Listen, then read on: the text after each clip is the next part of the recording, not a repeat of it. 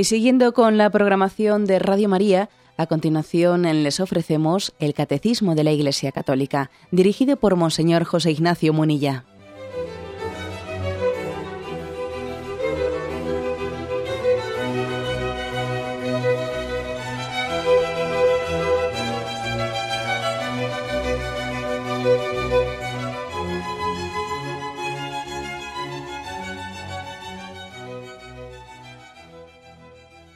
Cordial saludo a todos los oyentes de Radio María. Un día más, con la gracia del Señor, proseguimos el comentario del Catecismo de nuestra Madre la Iglesia.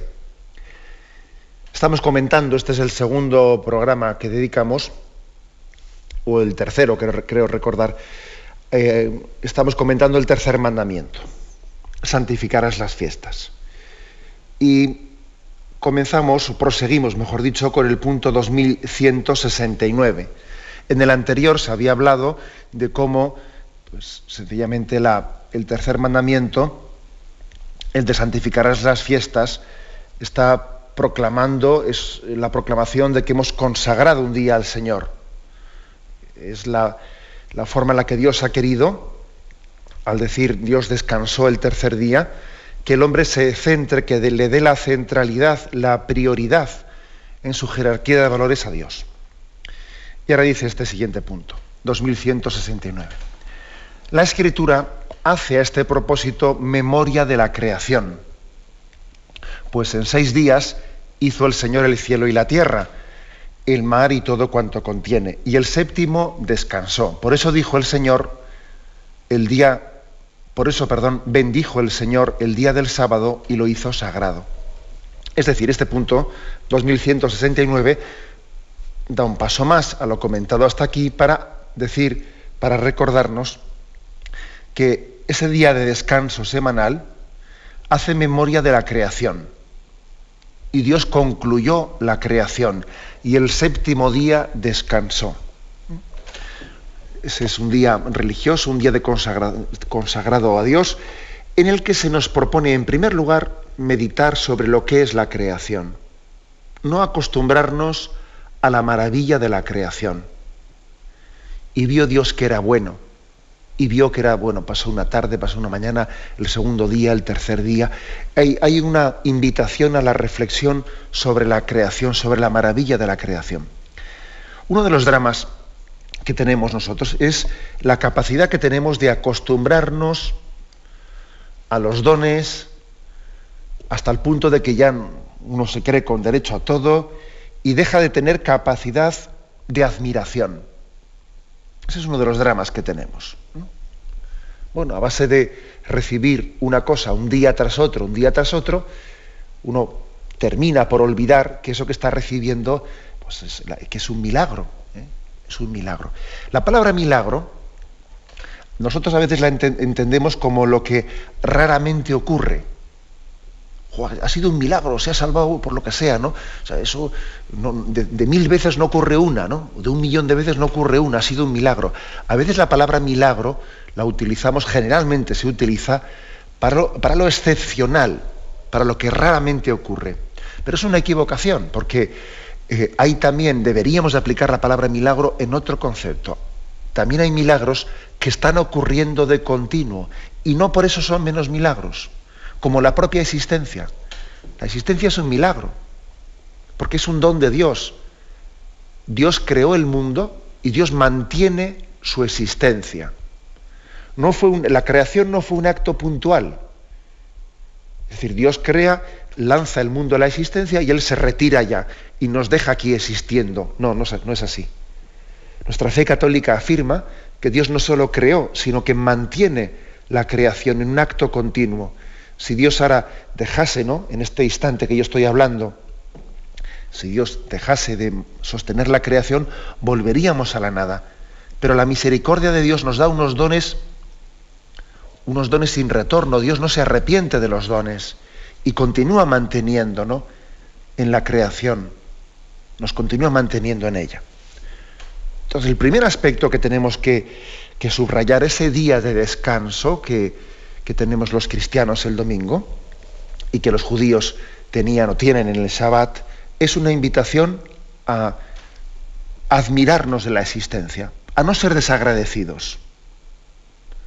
de cuenta que la vida es un milagro. Yo eso se lo suelo subrayar mucho, especialmente a los padres que han tenido un niño. La vida es un milagro que, pasa desapercibido, ¿no? Y es un momento, una ocasión de gracia cuando los padres se dan cuenta de que llevan la vida en su interior y que es que no hay proporción, eh, no, vamos, no hay causa y efecto, ¿no? Entre, entre ese proceso biológico que ellos han puesto en marcha y, ver cómo la vida ha surgido en su interior y se dan cuenta que ha habido un acto creador de Dios. Es uno de esos momentos en la vida, lo que es ver que la, en una mujer, ¿no? que la vida surge en su seno, uno de esos momentos en los que percibe la mano de Dios, diciendo, bueno, esto, esto es que no, no hay proporción ¿no? entre el proceso biológico que hemos puesto en marcha y lo que es la grandeza de la vida, lo que es un niño, su libertad, su conciencia. Hay pues una, como un acercarnos ¿no? también a lo que es la grandeza de la vida en, el, en la concepción y en el nacimiento de, nuestros niños. Y especialmente, fijaros bien, y especialmente cuando una persona tiene dificultades para, para, tener, para tener familia. Recientemente me encontraba yo también con una persona que había tenido muchas dificultades ¿no? para tener familia, para quedarse embarazada. Y ahora, pues bueno, pues tenía, Dios le había concedido esa gracia de quedar embarazada y bueno, pues tenía un agradecimiento al Señor pues inmenso y una conciencia de que esa vida que lleva en su interior, pues es un milagrazo, ¿no? Bueno, todos tenemos que tener esa sensibilidad, no solo el que ha tenido esa dificultad y una vez que tiene el don de la vida, pues él está en una situación de agradecerlo más, pero los demás hemos tenido el mismo don, igual eh, somos menos conscientes, ¿eh? menos conscientes. Hay que hay que reconocer que este bienestar, ¿eh? esta sociedad de consumo, esta sociedad en la que tanto se enfatiza la calidad de vida, etcétera, ¿no? Nos suele robar el sentido religioso de la existencia. Claro, como uno se acostumbra a todo tipo de comodidades, a tenerlo todo, a, ¿eh? pues apretar un botón, a tomar esto, a tomar lo otro, es decir, a tenerlo todo artificialmente en su entorno, todo, eh, todo ya realizado, tiene el peligro de perder el sentido religioso de la existencia y darse cuenta de que la vida es un don, la vida es un don. Esto, es verdad, porque el agricultor, aquel que, en su trabajo pues, tiene un contacto directo con la naturaleza, en ese lenguaje, eh, en ese lenguaje que tiene con la naturaleza, le es más fácil caer en cuenta de que la vida es un don. Pues porque mira, porque ve la lluvia, ve cómo eh, la, lluvia hace fértil la tierra, etc. Eh, él va viendo en ese lenguaje, en ese contacto directo con la naturaleza, es más fácil que perciba ¿no?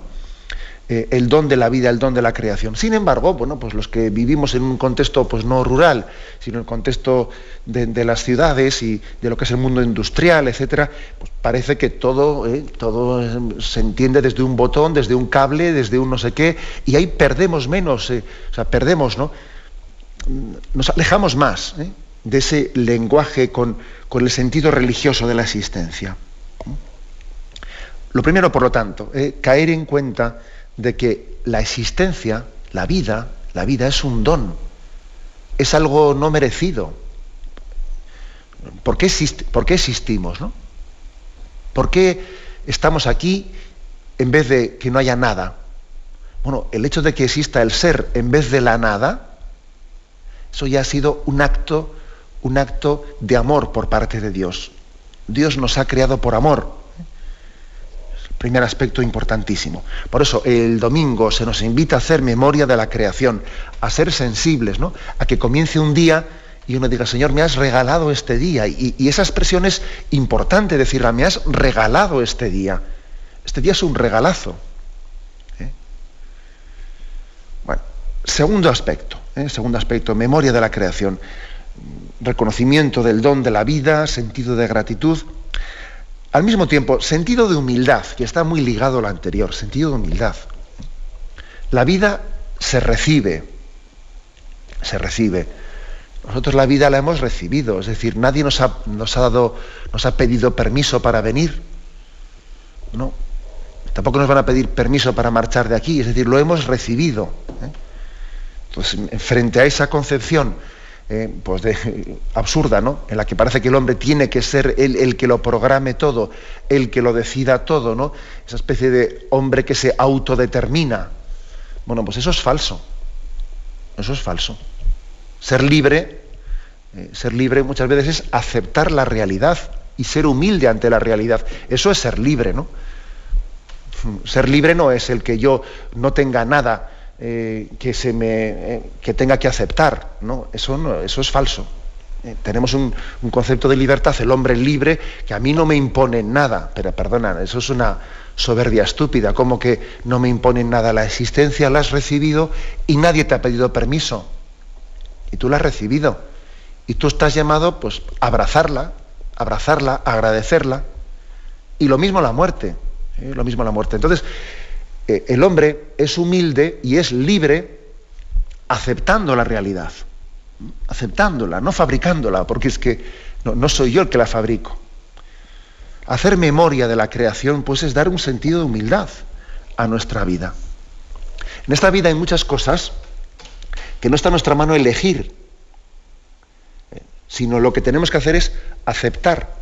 Entonces no somos libres, sí, sí somos libres, porque nuestra libertad consiste en aceptarlas bien, en abrazarlas y no en dar coces contra ellas. Porque a veces el hombre tiene que, tiene que elegir o abrazo voluntariamente y en confianza, abrazo una enfermedad o abrazo una situación, abrazo, o, de lo contrario, tienes que arrastrarla malhumorado, dando coces contra el aguijón.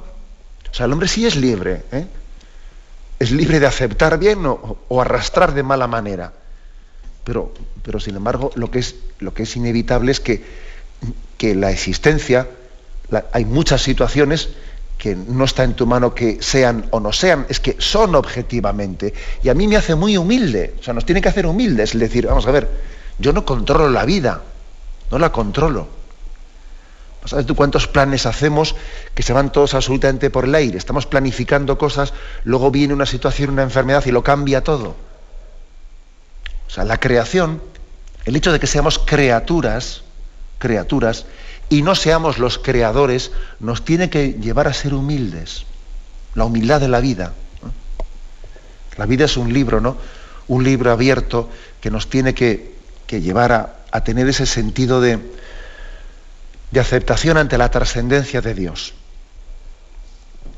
En tercer lugar, dando un paso más, decíamos, el domingo es el día que hacemos memoria de la creación, para reconocer que la vida es un milagro, para tener conciencia del sentido de humildad. También la creación, el reconocimiento de la creación, también nos ayuda. La creación es, un reflejo, ¿no? En la creación encontramos un, un espejo de Dios. En la creación encontramos las huellas, ¿eh? las huellas dactilares de Dios, ¿no? Si me permitís la expresión así un poco metafórica. Bien, por lo tanto, nosotros también al tener eh, este reconocimiento de la creación, reconocemos en ella la ley moral natural, en el hombre, en su conciencia, en las leyes con las que Dios ha creado la naturaleza, reconocemos una ley moral natural, que nosotros no nos inventamos, ¿no? Es que en la propia naturaleza está inscrita. La propia naturaleza y especialmente la naturaleza del hombre está inscrita esa ley moral natural. Por eso hablamos nosotros también de esto es antinatural. Hay cosas que son antinaturales, que son contrarias pues a la voluntad del creador, a las leyes que el propio creador ha, impreso ¿no? en la naturaleza. Hay cosas que son antinaturales, como es el aborto, como es la homosexualidad. Vamos a ver, está bastante claro que Dios ha creado en la naturaleza la vida, etcétera, y la expresión de la sexualidad y pongo estos ejemplos como hay otros muchos más, ¿no? Los ha creado pues, con otra finalidad. ¿eh? Es evidente, es decir, hay una, hay una ley también inscrita en la propia naturaleza. El hecho de que nosotros hagamos memoria de la creación también es ver no solo, qué bonita es, ¿eh? qué bonita es la vida, qué bonita es la creación, no, también hay una ley moral en ella. Hay una ley moral. En la creación hay también un camino, un discernimiento, un descubrimiento de lo que Dios quiere de nosotros. Esa admiración por la naturaleza, esa admiración por la creación, pero al mismo tiempo es obediencia a ella. Es obediencia humilde. Y por último, ¿no? dentro de estas reflexiones ¿no? que, la Iglesia nos propone sobre el sentido de la creaturalidad, de que Dios ha creado el mundo. Creo que otra, reflexión importante es que si el domingo recordamos que Dios creó el mundo y que creó al hombre ¿no? como la cumbre de la creación, como el rey de la creación, bueno, pues el domingo es un buen día para meditar que estamos aquí, estamos aquí porque Dios le ha dado al hombre una dignidad especial. Somos queridos por Dios. No estamos aquí por casualidad. No estamos aquí por una ciega evolución. No estamos aquí de rebote. ¿eh? No estamos de rebote. Estamos como fruto de un amor personal en diálogo con Dios Padre, ¿no? Con Dios Hijo y con Dios Espíritu Santo. Y esto es muy importante. Eh, esto quizás es lo que al hombre le da conciencia de su dignidad, le da autoestima, le da autoestima. Me parece que uno de los grandes dramas que existe en nuestra cultura actual, esa falta de autoestima, que curiosamente esta cultura se desenvuelve entre dos extremos que pueden parecer eh, antagónicos, pero al mismo tiempo se dan en las mismas personas. Eh, el hecho que es una cultura que es soberbia, soberbia, pues porque no reconoce que es criatura, juega a ser el creador, una cultura soberbia, y luego al mismo tiempo eh, esa misma persona que se, que se manifiesta soberbia y, y, que no quiere reconocer el sentido de que él es criatura, luego resulta que un rato después está manifestando su, su autodesprecio, su falta de autoestima, su sentido de desprecio de la vida, eh, su, reivindica el, suicidio, vamos, se, siente verdaderamente mal consigo mismo y con la vida, ¿no? Y dice, no, pero hombre, pero qué, pero qué cosa tan antagónica, ¿no? Pero al mismo tiempo de antagónica tiene poco, porque es que los extremos se, se tocan, ¿no? por una parte una, soberbia tremenda, yo, yo, yo, y luego por otra parte un despreciarse a sí mismo. Bueno, es que curiosamente, reconociendo que somos criaturas de Dios y que el hombre ha creado al hombre, perdón, el Dios ha creado al hombre como la cumbre, ¿no? La cumbre es su, obra maestra, su obra de arte es la imagen y semejanza, eso le da al hombre una dignidad insospechada, ser imagen y semejanza de Dios ser hijo de Dios, como nos reveló Jesucristo más tarde. El hombre tiene una dignidad tremenda, ¿no? De ahí viene la autoestima, de ahí viene que uno viva alegre y viva contento, porque, porque tiene razones para ello, ¿no? Dios me quiere. Así, es curioso esto, ¿no? De la soberbia viene fácilmente la desesperación. Y sin embargo, de la humildad, del reconocimiento de ser criatura, viene el gozo de, disfrutar de la propia dignidad, ¿no? Qué curioso, ¿no? Pero es que es así, lo estamos viendo en nuestra cultura. De la soberbia de rechazar a Dios como creador, viene la desesperación del hombre. Claro, es que entonces yo soy un, pues eso, soy un poco de tierra y soy como una, vamos, una, una suela del zapato, ¿no? Y sin embargo, quien reconoce a Dios como Padre, como Redentor, claro, acaba teniendo una gratitud hacia Él tremenda, ¿no? De la humildad viene la dignidad del hombre y sin embargo de la soberbia viene su autodesprecio. Por eso es tan importante que tengamos una memoria de la creación, tener memoria de la creación.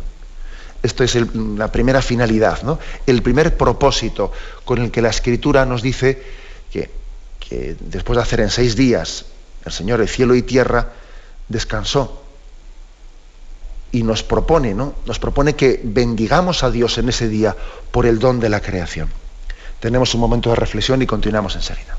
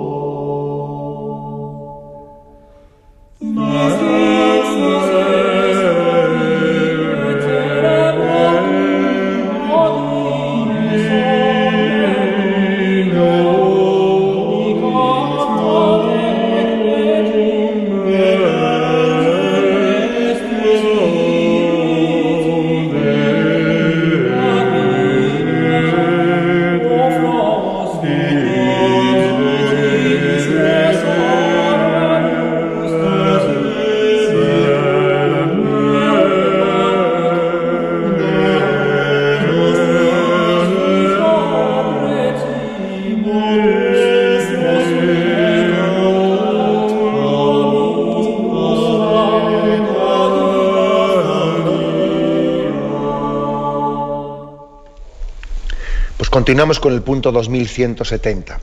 Si en el anterior se había dicho eh, que la creación, perdón, que el día de descanso semanal es memoria de la creación, en este punto se nos habla de que ese día de descanso, el séptimo día, es memoria también de la liberación de Israel de la esclavitud de Egipto.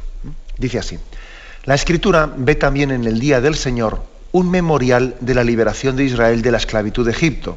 Y ahora aquí viene un texto, de Deuteronomio 5, 15. Acuérdate de que fuiste esclavo en el país de Egipto y de que el Señor tu Dios te sacó de allí con mano fuerte y tenso brazo. Por eso el Señor tu Dios te ha mandado guardar el día del sábado. Ese día del sábado, el sabbat eh, de los, de los judíos, que nosotros lo, celebramos desde Jesucristo y desde su resurrección el domingo, tiene también pues un segundo memorial. Primero, memorial de la creación. Segundo, memorial de la liberación, que es otro paso más que lo anterior. Porque Dios nos creó, pero luego también se produjo un drama, ¿no? Un drama en nosotros, que es el drama de la mala utilización de nuestra libertad, el drama del pecado. Dios nos creó a su imagen y semejanza, y al ser imagen y semejanza de Dios, somos libres, a diferencia del resto de la creación que son, sí, criaturas de Dios, pero no son libres, no tienen la libertad porque no son imagen y semejanza de Dios. Nosotros sí somos libres. Bueno, pues eh, en este sentido se produce el drama. Claro, es, es, una grandeza inmensa para el hombre, ¿no? Ser tan destacado, ser tan distinguido, de ser imagen y semejanza de Dios. Bien, pero al mismo tiempo conlleva un riesgo, conlleva un peligro, ¿no? Así como eh, el resto de la creación no tiene ese peligro, pero no tiene esa dignidad, nosotros tenemos la dignidad, pero teníamos el peligro, tenemos el peligro, ¿no?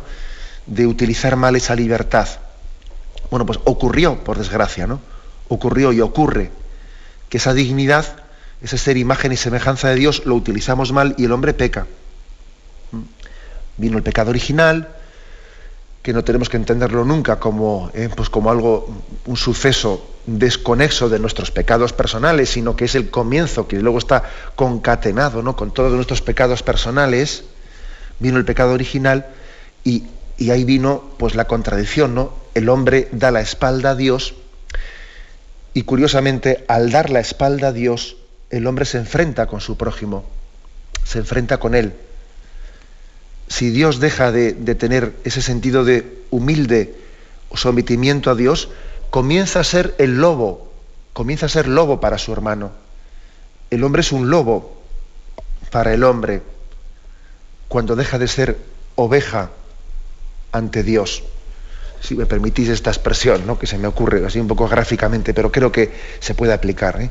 Cuando el hombre deja de ser oveja ante Dios, comienza a ser lobo ante su hermano. La historia nos lo, ha demostrado. ¿eh? Y además en un doble sentido. Yo creo que hay que decir que cuando pecamos comenzamos a sufrir unos con otros, comienzan los, odios, las rencillas, comienzan las envidias, las avaricias. Bueno, bueno, tremendo, ¿no? Tremendo. Y hay que decir que utilizar mal la libertad es como, como conducir en coche.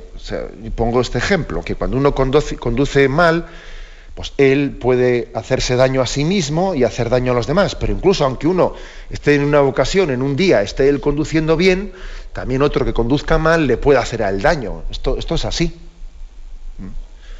generalmente solemos tener de todo, ¿eh? que nadie se considere aquí eh, tan buen conductor que decir es que yo, siempre conduzco bien y son los otros los que, los que se chocan conmigo. No, hombre, no. ¿eh? Aquí tenemos días, ¿sabes? Y, aquí el que esté libre de pecado, que tire la primera piedra. Pero es así. O sea, que es que la mala utilización de la libertad, el pecado, nos daña y daña primero por tu propio pecado, pero también por el pecado de los demás. O sea, nos dañamos mutuamente. Nos dañamos mutuamente. Es el drama. Es el drama de una humanidad que cuando da la espalda a su creador comenzamos a ser enemigos unos de otros.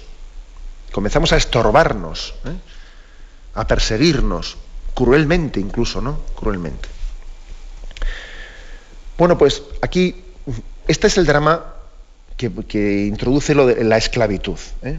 porque estamos, eh, os recuerdo que estamos en este punto 2170, diciendo cómo ese día de descanso hace memorial de la liberación de la esclavitud. Bueno, es que la esclavitud es como un pequeño, ¿eh? pues un pequeño escaparate, pero muy gráfico, muy gráfico en el que vemos las consecuencias del pecado. La esclavitud es, pues podríamos describirlo como una, un ejemplo muy práctico, muy real, eh, pues subido un poco a la, máxima potencia, ¿no? de a dónde lleva el pecado del hombre. El hombre en la esclavitud ejerce de carcelero, ejerce de carcelero, y al mismo tiempo ejerce de víctima. ¿eh? O sea, somos víctimas. La esclavitud en el, hombre eh, compagina las dos cosas, ¿no? A veces somos carceleros de nuestros hermanos, a veces somos víctimas de ellos. Y también, por desgracia, ocurre que eso que hemos padecido, esa esclavitud que se nos ha infligido ¿eh? Y que tanto hemos odiado, nosotros la reproducimos en los demás, que es tremendo, que es el colmo, ¿no? El que el hombre haya padecido el mal y luego él, sin embargo, termine reproduciéndolo en los demás. A veces eso que hemos odiado en nuestra educación, eh, curiosamente terminamos reproduciéndolo en los demás, en nuestros hijos o en los demás. ¿no? Este es el, drama de la esclavitud. Israel terminó esclavo en Egipto, eh, terminó esclavo. Pero ojo, aquella esclavitud eh, que tuvo Israel con los egipcios es una imagen de todas las esclavitudes humanas, de todos los tiempos y, de todos los lugares, en la que los hombres ejercemos de carceleros y ejercemos de víctimas, y compaginamos las dos cosas, unos con otros, ¿no? Me habéis oído contar también en este programa, pues lo que ocurrió, por ejemplo, en, el campo de concentración de Auschwitz en Alemania, ¿no? Donde tantos presos tuvieron que padecer una de las páginas de mayor crueldad de la historia, ¿no? Que, que fue, pues, la de la Alemania nazi, ¿no? Que llevaba allí a los presos y les sometía a un escarnio terrible, ¿no? Pero curiosamente también los presos a veces intentando aliviar su sufrimiento, su esclavitud, tenían la tentación de ellos también participar, hacerse cómplices y siendo chivatos, eh, haciéndose chivatos de, aquellos guardias de las, de las SS alemanas, ¿no? Y también ellos, algunos de ellos, ¿no? cayeron en la tentación de ser cómplices de los carceleros para que así pudiesen aliviar, aliviar un poco su situación. ¿no? este es el drama de nuestra, de nuestra vida, de nuestra esclavitud. Que somos víctimas, pero también nos convertimos en cómplices, ¿eh? en cómplices. Odiamos lo que nos están haciendo, pero también nosotros terminamos haciéndolo a los demás. Es la esclavitud. Israel vivía en una durísima esclavitud. Clamó, clamó a Yahvé y Yahvé escuchó el grito de su pueblo. Yahvé escuchó aquel grito y decidió liberarlo. ¿no? Por, lo tanto, tras la creación hay una decisión amorosa por parte de Dios de decir voy a, no voy a dejar a mi pueblo en la esclavitud. Es verdad que igual se ha metido en la esclavitud por su propio pecado, ¿eh? porque aquí nadie es inocente, somos víctimas y somos carceleros, ¿eh? pero bueno, pero me he compadecido el corazón misericordioso de Dios no se ha compadecido de esa situación de esclavitud, voy a liberarlo. Y le envía a Moisés, le envía a Moisés, imagen de Jesucristo, ¿no? que viene a, liberar, a, liberarnos de la esclavitud, imagen de Moisés. Y curiosamente, cuando va Moisés, y sabéis que él pide en primer lugar permiso para que el pueblo de, el pueblo de Israel, allí esclavo, pueda salir a ofrecer sacrificios a Yahvé y pide un permiso especial al faraón, etc. El faraón lo deniega y le parece pues un atrevimiento esa, esa petición que Moisés ha hecho y entonces dice así, con que tenéis tiempo para ir por ahí a, adorar a vuestro Dios, pues ahora tenéis que hacer el doble de ladrillos y, y etcétera, etcétera, etcétera. Y además nos vamos a traer la paja, conocéis aquel episodio en el que se endurece, ¿no? Se endurecen las condiciones de la esclavitud, pues como represalia, porque Moisés había tenido la osadía de pedir eh, pues que Israel tuviese una, cierta libertad para poder adorar a Yahvé, ¿no? Se endurece la esclavitud. Y aquí también hay una lección, ¿eh? Una lección, y es que Pues resulta que ese Moisés que va a liberar empieza, empieza a ser criticado tremendamente por los israelitas, porque dice, eres un aguafiestas, mira qué estás haciendo. Resulta que era por culpa tuya, que has venido aquí a liberarnos, por culpa tuya, pues tenemos todavía más esclavitud y, y ahora tenemos que hacer más ladrillos y encima no nos traen la paja, por culpa tuya, por haber venido a liberarnos, habernos dejado como estábamos, hombre, habernos dejado como estábamos. Esta es una gran lección, una gran lección, porque a veces ocurre que el hombre reniega de quien viene a liberarle. Reniega de quien viene a liberarle. Porque dice, mira, estaba mejor en Egipto yo comiendo cebolla, ¿sabes? Y me has, y me has sacado al desierto y aquí ya resulta que paso hambre, ¿no? El hombre a veces reniega de su liberación, porque está más cómodo en la esclavitud, está más cómodo en ella. Y esto también está, ocurre en nuestros días, ¿eh? que cuando la iglesia se acerca al hombre para liberarlo, para romper sus cadenas, a veces el hombre dice, déjame, déjame, porque mira, yo aquí, no sé si estoy esclavo o no, pero eh, pues, ¿qué, quieres que te diga? ¿Eh? Sencillamente estoy a gusto con mi situación, me he acostumbrado a ella. ¿eh? Y el hombre a veces llega a estar tan ciego que no es capaz de reconocer que es esclavo y hasta reniega y se enfrenta con aquel que viene a liberarle. Eso todos lo, percibimos, ¿no? Que pues cuando alguien, eh, por ejemplo, una madre, eh, un padre se acerca a un hijo eh, para decirle, mira hijo, en esas, en esos ambientes en los que estás, en esas amistades, en ese tal, en ese cual, recibes, quiere liberar a su hijo de una situación de esclavitud, pero el hijo quizás no tiene la capacidad de entender que, que su padre se acerca para intentar liberarle y entiende como que su padre es alguien que viene a imponerle. Papá, déjame, que yo hago lo que me da la gana. Pero si estás esclavo, hijo, y, se revuelve frente a su padre, como Israel se revolvió frente a Moisés, eh, entendiendo que le estaba aguando la fiesta, le estaba aguando la fiesta y que estaba más cómodo en la esclavitud. Es que es curioso, porque la historia se repite, y, esto es así. La liberación no siempre es sencilla. ¿eh? no siempre es sencilla. Es una gracia, ¿eh? es una gracia caer en cuenta, caer en cuenta de que la liberación es una eh, de que estamos siendo liberados. Ya es una gracia caer en cuenta de que estoy esclavo y que necesito liberación. Eso ya es una gracia. Porque la peor de las esclavitudes es aquella que le lleva a uno a tener tal sumisión hacia el carcelero, tal sumisión, bueno, pues que ya pierde la conciencia de que está siendo encarcelado. ¿Os acordáis del síndrome de Estocolmo? Eh? Que se decía, ¿no? Pues que se dio en un caso concreto de, pues de, un secuestro, en el que una persona secuestrada pues fue de alguna manera manipulada mentalmente de tal forma que llegó él a hacerse cómplice de sus secuestradores y luego se vio eh, cómo ese secuestrado estaba participando eh, colaborando con sus secuestradores, incluso se llegó a convertir pues, en atracos que hacían por, por, bancos, etcétera, él mismo cogía ya una escopeta, una metralleta y hacía atracos, o sea, había sido secuestrado, pero le habían, como se dice popularmente, ¿no? Le habían comido el coco hasta tal punto que luego ya él se había identificado con la, con la causa de los secuestradores, ¿no? Y ya era uno más de ellos, era el síndrome de Estocolmo que se decía, ¿no? Bueno, pues ese síndrome de Estocolmo es una imagen también de lo que ocurre a veces en la esclavitud. Como les ocurrió a los, a los israelitas. Estamos secuestrados y, nos parece que nos parece que, que, nos vienen a molestar cuando nos van a liberar, ¿no? Es una gracia caer en cuenta de que mm, de cuando somos eh, de cuando somos de que somos esclavos y necesitamos liberación.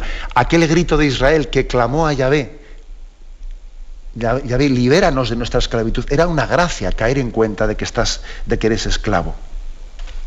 Si me permitís un chiste aquí metido, que yo soy muy, malo para contar chistes, pero bueno, me lo contaron el otro día y me pareció un chiste con mucha, con mucha amiga. ¿eh? Dice que eran una madre y un hijo que estaban viendo eh, la televisión y sale en la televisión a un asunto de estos de reivindicación de eutanasia y estas cosas, ¿no? Y entonces le dice el hijo a, su madre, mira mamá, yo, si el día mañana voy a estar ahí conectado a una máquina artificial y voy a vivir artificialmente ahí de unos cables y de una máquina, a mí me desconectas, ¿eh? a mí me desconectas eh, de esa máquina que yo no quiero vivir artificialmente. Y dice su madre, ¿ah, sí? Y se levanta la madre y sin mediar palabra coge, se levanta, desenchufa el televisor, desenchufa el ordenador, apaga el móvil, desconecta el wifi, desconecta el bluetooth y todos los aparatos electrónicos. El hijo se levanta rápidamente y enchufa todas las cosas rápidamente y dice, dice madre mía, casi me mata esta vieja. ¿eh? Casi me mata esta vieja, ¿no? Porque la he desconectado todos los aparatos. Bueno, pues si, me permitís este chiste, es un chiste que tiene su miga, ¿no? Porque eh, es que no nos damos cuenta de que estamos esclavos de montones de cosas, y luego, y luego resulta que vemos siempre la esclavitud como fuera de nosotros y no dentro de nosotros. Pero bueno, este hijo estaba diciéndole a su madre, yo no quiero estar conectado a ningún aparato y resulta que toda mi vida estoy conectado a montones de apegos y aparatos no distintos, ¿no? Y me quitan el ordenador, me quitan el wifi, el otro, montones de, apegos, ¿no? De apegos tecnológicos a los que estoy viviendo y es que me matan, vamos, me matan si me desconectan de todo eso lo más complicado en esta vida eh, es, ser consciente de mis esclavitudes, ser consciente de ellas. Y ya es una gracia el que el Señor nos, libere de nuestra ceguera. Por eso, eh, y vuelvo, eh, retomo el hilo y voy al hilo y voy a la esencia de lo que estábamos afirmando, por eso en el punto 2170 se dice que el domingo, el Shabbat, ese día de descanso semanal, es una ocasión para hacer mi memoria de la liberación el Señor no solo nos ha creado, sino que nos ha liberado. Lógicamente, aquella liberación de Egipto, para nosotros los cristianos, no es sino una memoria, una memoria de la liberación de Jesucristo, que nos libera del pecado. La mayor de las esclavitudes, claro, la causa de todas las esclavitudes, la fuente de todas las esclavitudes. Nosotros los cristianos, por lo tanto, en ese día de descanso semanal decimos, Dios es mi creador, y Dios es mi libertador, mi libertador. Yo os, invito, ¿no? también a que invoquemos al Señor muchas veces con, esta, eh, con esta invocación, mi libertador, el que me libera, ¿no? el que lucha porque yo sea libre, el que lucha porque yo mantenga en esta vida la dignidad de ser imagen y semejanza de Dios y no ser esclavizado a esto, a lo otro, a lo otro, ¿no? Y qué fácil es en esta vida perder esa dignidad y, verse sometido ¿no? y subyugado. Y qué fácil es, ¿no? Vender nuestra dignidad por esto, por lo otro, por lo demás allá. El Señor no solo me ha traído esta vida, sino que lucha por mí, para que mi dignidad no se pierda. Tenemos un momento de reflexión y continuamos enseguida.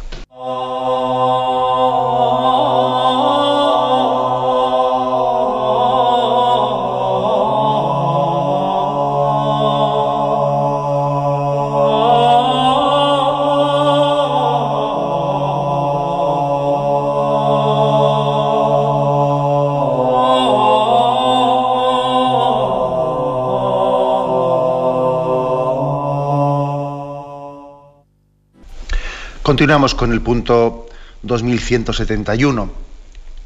Dice así, Dios confió a Israel el sábado para que lo guardara como signo de la alianza inquebrantable.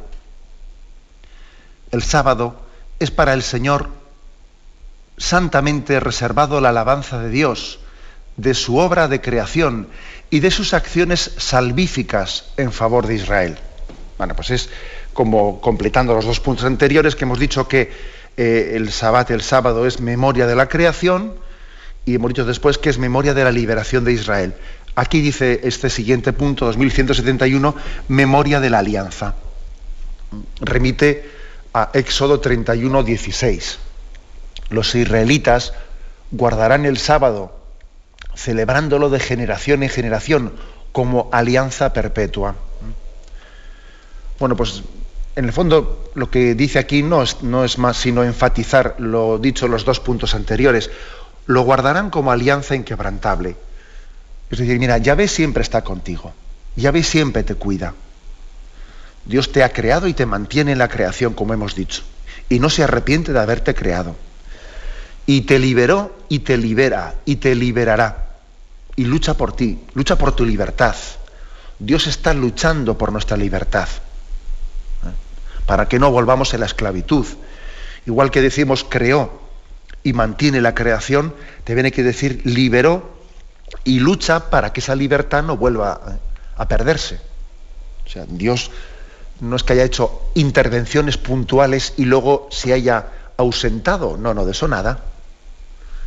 Dios creó y continúa, continúa manteniendo la creación. Dios nos liberó y continúa interviniendo ¿no? para que nuestra liberación eh, pues, pues, sea actual ¿eh? en el momento presente. ¿no? Y por lo tanto, por lo tanto, lo lógico que es lo que añade este punto siguiente, 2171, lo lógico es que nosotros, como el acto de Dios es continuo y no es eh, puntual, que nosotros de una manera continua tengamos una alianza con Dios, una alianza de gratitud, de reconocimiento de las cosas, de reconocimiento de sus dones. Y esa alianza tiene que ser celebrada. Claro, entender esto cambia totalmente el panorama, como os podéis imaginar, a la persona que coge y pregunta, ¿yo por qué tengo que ir el domingo a misa? Pero hombre, claro, es que las cosas las cosas solamente se pueden entender en su raíz y en su profundidad.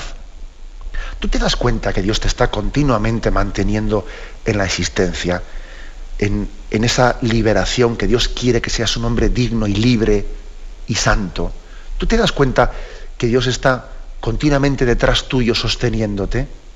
Lo lógico es que tú vivas una alianza de reconocimiento con Él, una alianza de gratitud, de, meditación de esos dones, de también predisponerte, disponerte para ver cómo respondo a ellos, si estoy respondiendo bien, si, si estoy dando la espalda a, esos dones de Dios. O sea, es lo lógico, ¿no? Lo lógico es que ante unos dones continuos de Dios haya una alianza en la que el hombre también vea como, y qué menos, ¿no? Qué menos que semanalmente tener ese día consagrado a esa meditación, a esa reflexión, a esa preparación de respuesta por parte del hombre a los dones de Dios. Es lo lógico, ¿no? Es lo lógico. Por eso de aquí se desprende, guardemos este día de descanso semanal, reservado, dice aquí, santamente reservado a la alabanza de Dios. Vamos a reservarlo. ¿eh? Además, yo creo que también incluso las personas practicantes, ¿eh? que incluso asisten a la Santa Misa, hasta tienen que tener cuidado que no, que no sea únicamente el decir, bueno, yo voy a misa el domingo y luego ya el domingo es un día como otro día cualquiera. No, o sea, reserva ese día de una manera especial para alabar a Dios. En tu oración, en una oración más intensa, en una convivencia familiar más profunda. Eh, o sea, es decir, consagra el día entero a alabar a Dios, a hacer memoria, a leer la Sagrada Escritura. Cada uno tiene, que verlo, ¿no? de qué manera puede también pues, eh, complementar, dice, el sábado es para el Señor, santamente reservado a la alabanza de Dios, de su obra de creación y de sus acciones salvíficas en favor de Israel. Me acuerdo aquí de ese pasaje del Evangelio, cuando, cuando, Jesús dice, dejadlos que clamen, que si ellos callan, cantarán, las, gritarían las piedras, ¿no? Cuando Jesús entra en Jerusalén y algunos quieren acallar a callar los gritos de aclamación que le dirigen a, al Mesías que entra triunfalmente ¿no? en Jerusalén en ese domingo de Ramos. Dejad que clamen, que si ellos callan, gritarían las piedras. Lo lógico es que el hombre clame, alabe a Dios. Es que es lo lógico. En resumen, ¿no? En resumen, estos puntos que hemos comentado hoy, pues ese día de descanso semanal, el domingo, el sabbat, ¿eh?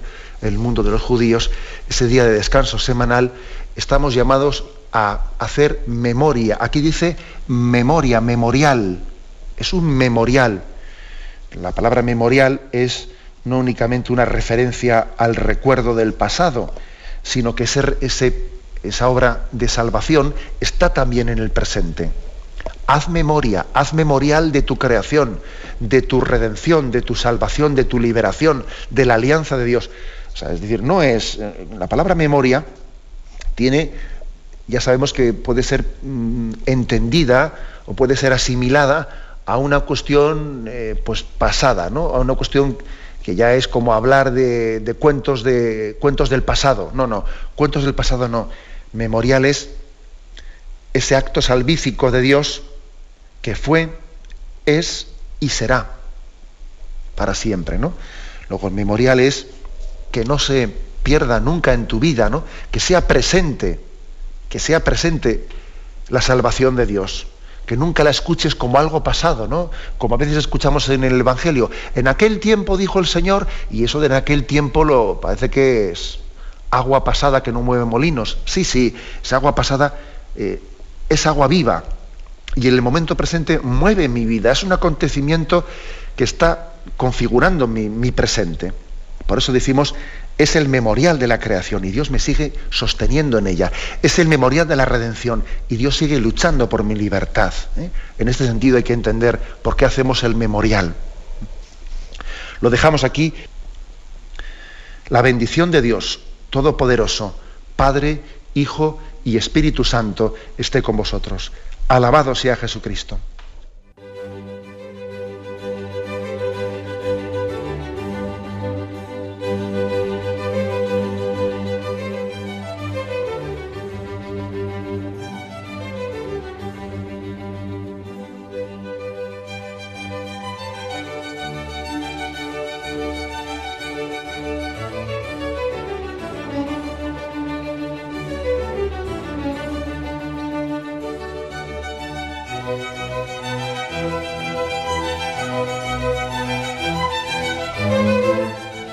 Han podido escuchar en Radio María el Catecismo de la Iglesia Católica, dirigido por Monseñor José Ignacio Munilla.